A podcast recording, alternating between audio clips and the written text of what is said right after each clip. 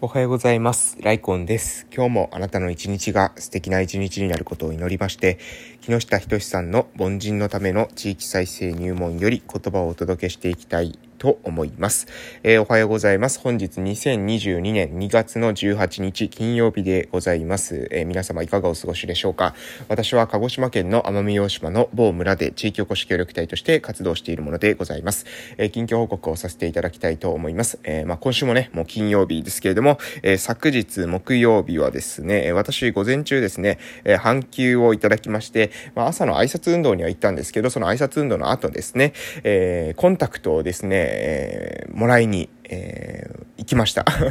あの、福岡にいた頃ですね、あの、私メルスプランっていうですね、コンタクトがなんか、あの、毎年、毎年というか毎月、えー届届くというか毎月のなんかサブスクみたいなモデルがあるんですよね。で、それをやってて、で、えーなんか、ムータンっていう、なんかそれとまた、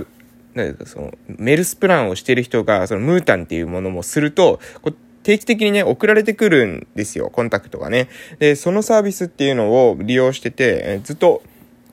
1年間はね、送られてくるんですけど、えーコンタクトが送られてくるんですけど、1年ごとにですね、えー眼科受診をしてね、あのまた、その、えームータンを更新するってことを、えー福岡のところではやってたんですが、なんかね、ここはですね、ムータンはないみたいですね。奄美大島は、あの、メルスプランはあるんだけど、ムータンないということで、えー一回一回ですね、えーその、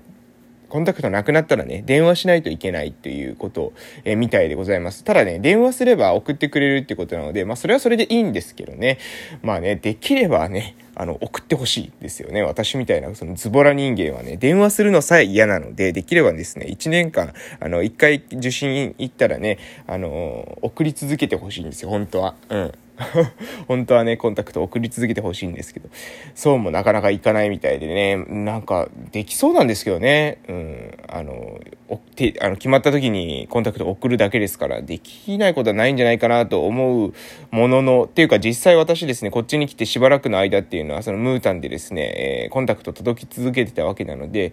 できないこともないんでしょうけれども、奄美大島のそのメルスプラン契約店のところではですね、どうやら、えームータンはやってないみたいですと、えー何回、えこの発信の中でムータンと言ったのでしょうかということなんですけど、まあそんな感じでね、私のコンタクト事情は、えそういったか形でございます。私ですね、えーちなみに、えー仕事してる時っていうか、まあ正確にはですね、子供たちと遊ぶ時しかですね、基本的にコンタクトはね、本当はつけてないんですよ。なので私ね、ビジネスコンタクトなんですよね。どっちかっていうとメガネの方が楽で、っていうのが、それなんでかっていうと、そのコンタクトつけたり取ったりするのもめんどくさいんですよね、私みたいな人間は。えーもうなんかね、眠る直前まで本読んで、コンタクト取らずにですね、そのまま寝たいタイプなので、メガネの方がですね、非常にいいんです。えーただ、子供たちと遊ぶとなるとね、えーメガネだとね、割れたりしたら危ないですよね。子供たちこうね、まあ、あの、私と子供たち遊んでる様子を見ていたらわかると思いますけど、まあ、抱っこしたり、おんぶしたり、肩車したりですね、まあ、いろいろダイナミックに遊んでると、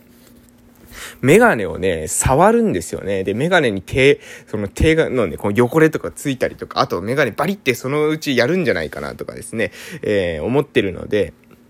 うん。あの、どうしても子供たちと遊ぶときはね、コンタクト必要だということで、えー昨日は、えー午前中半休いただいてコンタクト取りに行ったというわけでございます。で、午後はですね、えー保育所の方でですね、保護者の面談の方にですね、2件、えーいただきまして、えー年長児さんから支援しているお子さんですね、えー2件あったんですけれども、そこ支援さ、あそこの、えー保護者さんと面談をさせていただきました。私もね、えー多分来年度からですね、学校に、えー今年以上にね、入れる機会増えてくるんじゃないかなっていう気が、えー今のところしておりますので、うん、まあ、あの、年長おじさんからですね、この切れ目のない支援っていうことが今後ですね、できるんじゃないかな、なんていうふうに、えー思っていたりします。えーまた、えー協力隊のとですね、えーしての研修があったので、まあ、そのアンケート出したりとかですね、あとは、あの、学校でね、えーそうそう、えっ、と、この前、え水曜日にですね、え校長会、え特別支援教育会の時に、えプレゼンテーションした、え内容なんですけれども、えー、その中での、えー、子供たち主体のね、ボランティアチーム、まあもう名前出しちゃいますと、えー、村おこし子供団っていうのをですね、2022年作ろうとしてるんです。で、この村おこし子供団の、えメンバーを、え今、え募ろうと思って動画を作ったんですけれども、ていうかこういったコロナ禍なので動画がいいんじゃないかっていうことをですね、教育委員会の、ま、先生からアドバイスいただきましたので、動画作らせていただいたんですけれども、まあ学校の先生からするとやっぱりね、え紙媒体でもあった方が説明しやすいよということだったので、まあ紙媒体でも作ってですね、まあ紙媒体体で作ると、なんか多分学校とかね、まああの感じだとおそらく学校とか貼ってくれるんじゃないかなと思うので、なんかね、あの、ちょっとネタっぽいですね。なんか、あの、少年兵募集みたいなですね、あの、ちょっと大日本帝国的なですね、なんかネタっぽい、えー、村おこし子供団の、なんかあれしようかなって なんか作ろうかなって、ちょっとあの、今そういういたずら心を抱いている今日この、この頃でございますというところで、えー、そろそろですね、木下仁さんの、えー、凡人のための地域再生入門の方に移らせていただきます。はい。それでは本日の内容を活かせていただきたいと思います。えー、それでは行きます。えー、佐田さん。若い頃に一生懸命やっていた自分の店、2店舗目を出すときに市の空き店舗対策の事業で出店してくれと言われたんですって、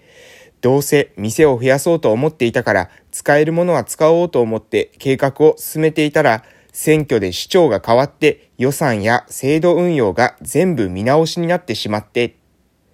ゼロから再検討させられて、すごい時間がかかったらしいんですっていう風な、えー、まあ、内容。これ、えー、話のね、会話の内容なので、一部抜粋してるとどういう状況なのかっていうことはもしかしたらうまく、えー、つかめない方もいらっしゃるかもしれませんけれども、まあ、佐田さんがですね、佐田さんですね、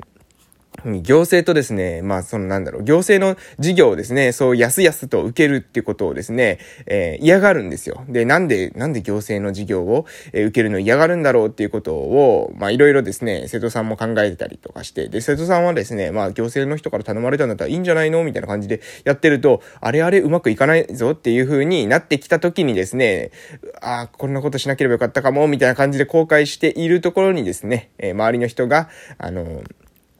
なんで、えー、佐田さんが、えー、行政の事業をですね、やすやすと受けないのかっていうことについてですね、話している場面というふうに思っていただけたらいいのかなと思います。えー、この予算や制度運用が全部見直しというところに注釈がついてますので、え読ませていただきます。え予算や制度運用が全部見直し。選挙によって市長が変わると、下手をすると前の姿勢を完全否定するなど、行政内で粛清が行われ、混乱をきたすこともある。それは一つの民意の繁栄ではあるものの、行政予算の変更や資金調達して進んでいた民間投資プロジェクトの開発許可の延期など、経済的に実害が発生するケースもある。何でも否定すれば良いわけでなく、良いわけではなく、しっかりと内容を見極める。パフォーマンスではない地味で着実な政治が求められるっていうことを、えー、書かれてあります。いやー、その通りですよね。うん、もう本当にまさしくその通りじゃないかなと思うんですが、このね、まずいのはですね、えー、市長が変わる、まあ、首長が変わったタイミングで、下手をすると前の姿勢を完全否定するなど、行政内で粛清が行われ、混乱をきたすっていう。いや、これですよね。その、要するに何が言いたいのかというと、まさしくこの何のためにですね、その政治をしているのかっていうことが見えない人がですね、政治家をしてしまうと、とにかくですね、前の、えー、政治を否定する、今までの流れというものをですね、えー、とにかく、なんだろう、破壊するみたいなですね、ことをやってしまうんですね。で、とにかく私の時代から革命だみたいなことでやってしまうんですけれども、そのね、革命をね、あの、まあ、されるのは別にね、改革革命っていうの自体を否定するわけではないんですけれども、それをね、なんかただもう自分の力を見せつけるためだけにですね、あの、自分に反対するものをですね、あの、力でねじ伏せてやるみたいな感じでやるとね、まあ、それはね、うん、まあ、困っちゃいますよね。地域としては困っちゃいますし、まあ結果としてですね、そういう人が長く、うん、そういった政治を担うっていうことは、政権を担うってことは難しいんじゃないかなと思うんですよね。うん。やっぱり、まあ、多くの方にとってですね、えー都合がいいというか、多くの方にとって納得ができるような政治をしないと、まあ一部の方だけでですね、その何ですか、自分の、えー、もう特に仲間の人たちだけに、あの、何ですか、えー、を優遇するというんですかね、厚遇して、えー、自分のえ、仲間でないところに関してはね、厳しく当たるぞ、みたいな、辛く当たるぞ、みたいな感じの、えー、政治家さんだとですね、まあどうなんでしょうね。まあ、私はね、なんかあんまり、うん、嫌ですね。あの、言葉を選びましたけどね、選びきれませんでしたが、うん、まあ、感情的にはですね、嫌かなというふうに思います。うん、まあ、ここにも書いてある通りなんですけれども、えー、何でも否定すれば良いわけではなく、しっかりと内容を見極める。パフォーマンスではない地味で着実な政治が求められるっていうことなんですけども、本当にそうなんですよね。え結局ですね、あんまりその、うん、何でもかんでもですね、その政治の力だけで、えー、右に行っていたものを左に戻したりですね、えー、白のものを黒だって言ったりですね、逆もしかりですよね、黒のものを白だって言ったりするっていうことは、これはですね、あんまりよろしい結果にはならないんじゃないかなと思うんです。えー、しっかりとですね、まあ、自分で、え勉強をして、え授業を見極める、その目を持ってですね、えーと地域のね、えー、地も地味で、えー、着実に成長している事業を、えー、コツコツ淡々とですね、頑張っている事業を応援していくっていうことの方が、ド派手なことをですね、あの、仕掛けるよりもいいんじゃないかなと私は思います。なんかね、ド派手なことを仕掛けるのもね、構わないんですけれども、でもね、やっぱり、ね、勉強してないでド派手なことを仕掛けるとね、まあ、大概ずっこけますので、でその大概ずっこけた時にですね、結構責任取らないですからね、えー、大概ずっこけた時にそれを後世のですね、税金で担っていくわけですよ。税金でね、賄っていくわけですよ。なんかね、